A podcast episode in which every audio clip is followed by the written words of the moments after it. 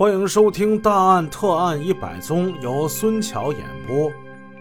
上回故事说到，孔庆祥拒捕，他摆脱了张队长，极力的挣扎，极力的反抗，他不由自主的退进了西里间屋。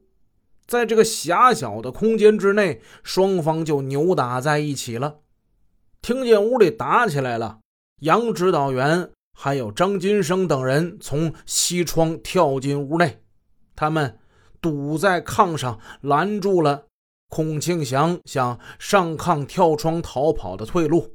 几个人合力，这才将孔庆祥按在炕上。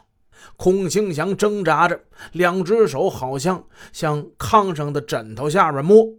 不对，这个枕头底下肯定有东西。李清泉上去一把掀开了枕头。他赫然发现枕头下边是一把两尺多长、锃亮的杀猪尖刀。孔庆祥挺横啊，几个警察按着他，他还想够那刀呢。李兴全一把把那刀攥在手中，他拿出铐子，咔咔给孔庆祥给铐住了。这时大家才注意到，这屋里虽然红彤彤的很亮，却没有亮着灯。原来是炕底下亮着一个大电炉子，这小子啊比较懒，没生火，靠这电炉子取暖呢，呃，又能取暖又能照明。他住在西里间这个小屋啊面积比较小，保暖性比较强。再看这炕上，除了他的被褥之外，还放着一台双音箱双卡收录机。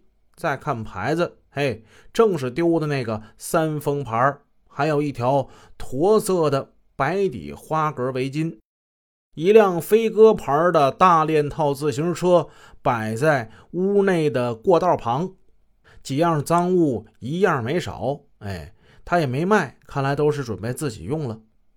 这挺好，几样赃物一样不少。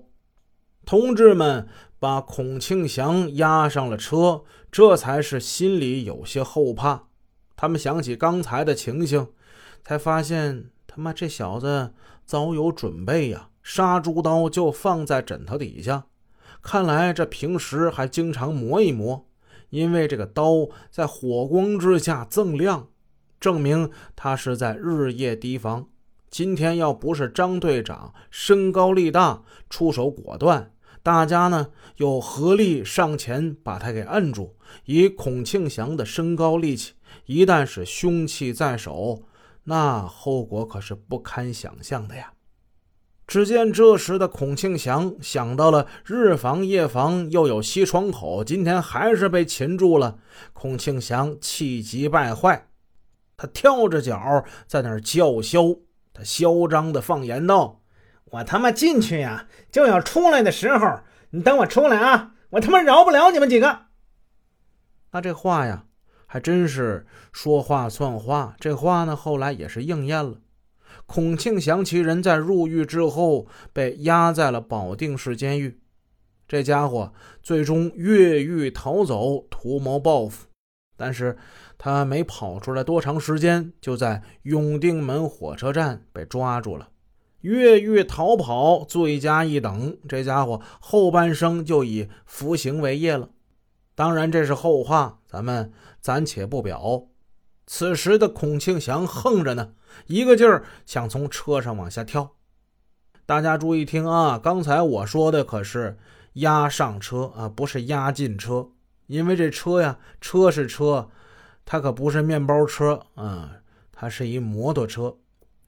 当时江城局里只有一辆吉普车，平时大家都舍不得开呀。这次呢，杨章这组是两个小队，两辆跨斗摩托车。这个车在现在啊几乎是看不到了，但是在八十年代、九十年代初运用的还是比较多的。孔庆祥现在就被按在这跨斗里了，他左边呢是一个警察骑摩托车，他身后还有一个警察。为了防止这家伙跳摩托车跑，把他又靠在摩托车上。这回啊，算是想跑也跑不了了。那个年代挺艰苦啊。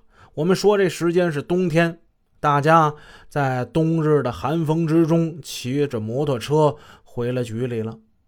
抓孔庆祥这段时间可把大家累坏了。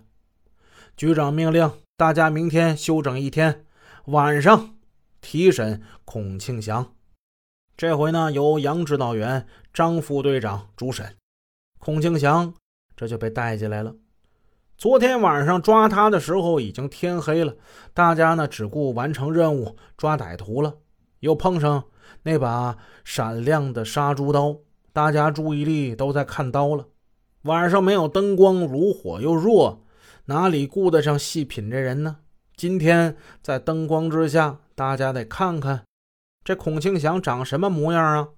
抢劫、强奸，看看这家伙的真面目。孔庆祥其人个头在一米七八左右，不胖不瘦，身材健壮，宽肩膀、细腰身。这家伙平时在水泥厂工作，工人呢有力气着呢。只可惜他空有一身力气，却生性懒惰。再看他这张脸呢？跟受害人描述的一点不差，脑袋上面宽，下面窄，尖下壳啊，大瓜子脸，倒三角，大分头一边倒。警察们就想，昨天晚上一场搏斗，他这头发早就凌乱了，也没有人给他说，怎么今天提审他又整理成这样了？哼，看来这家伙呀，还是挺好面子的。他是一个比较注重外表打扮的这么一个人，行，有点意思。今天呢，咱们就会他一会。本集已播讲完毕，感谢您的收听，下集见。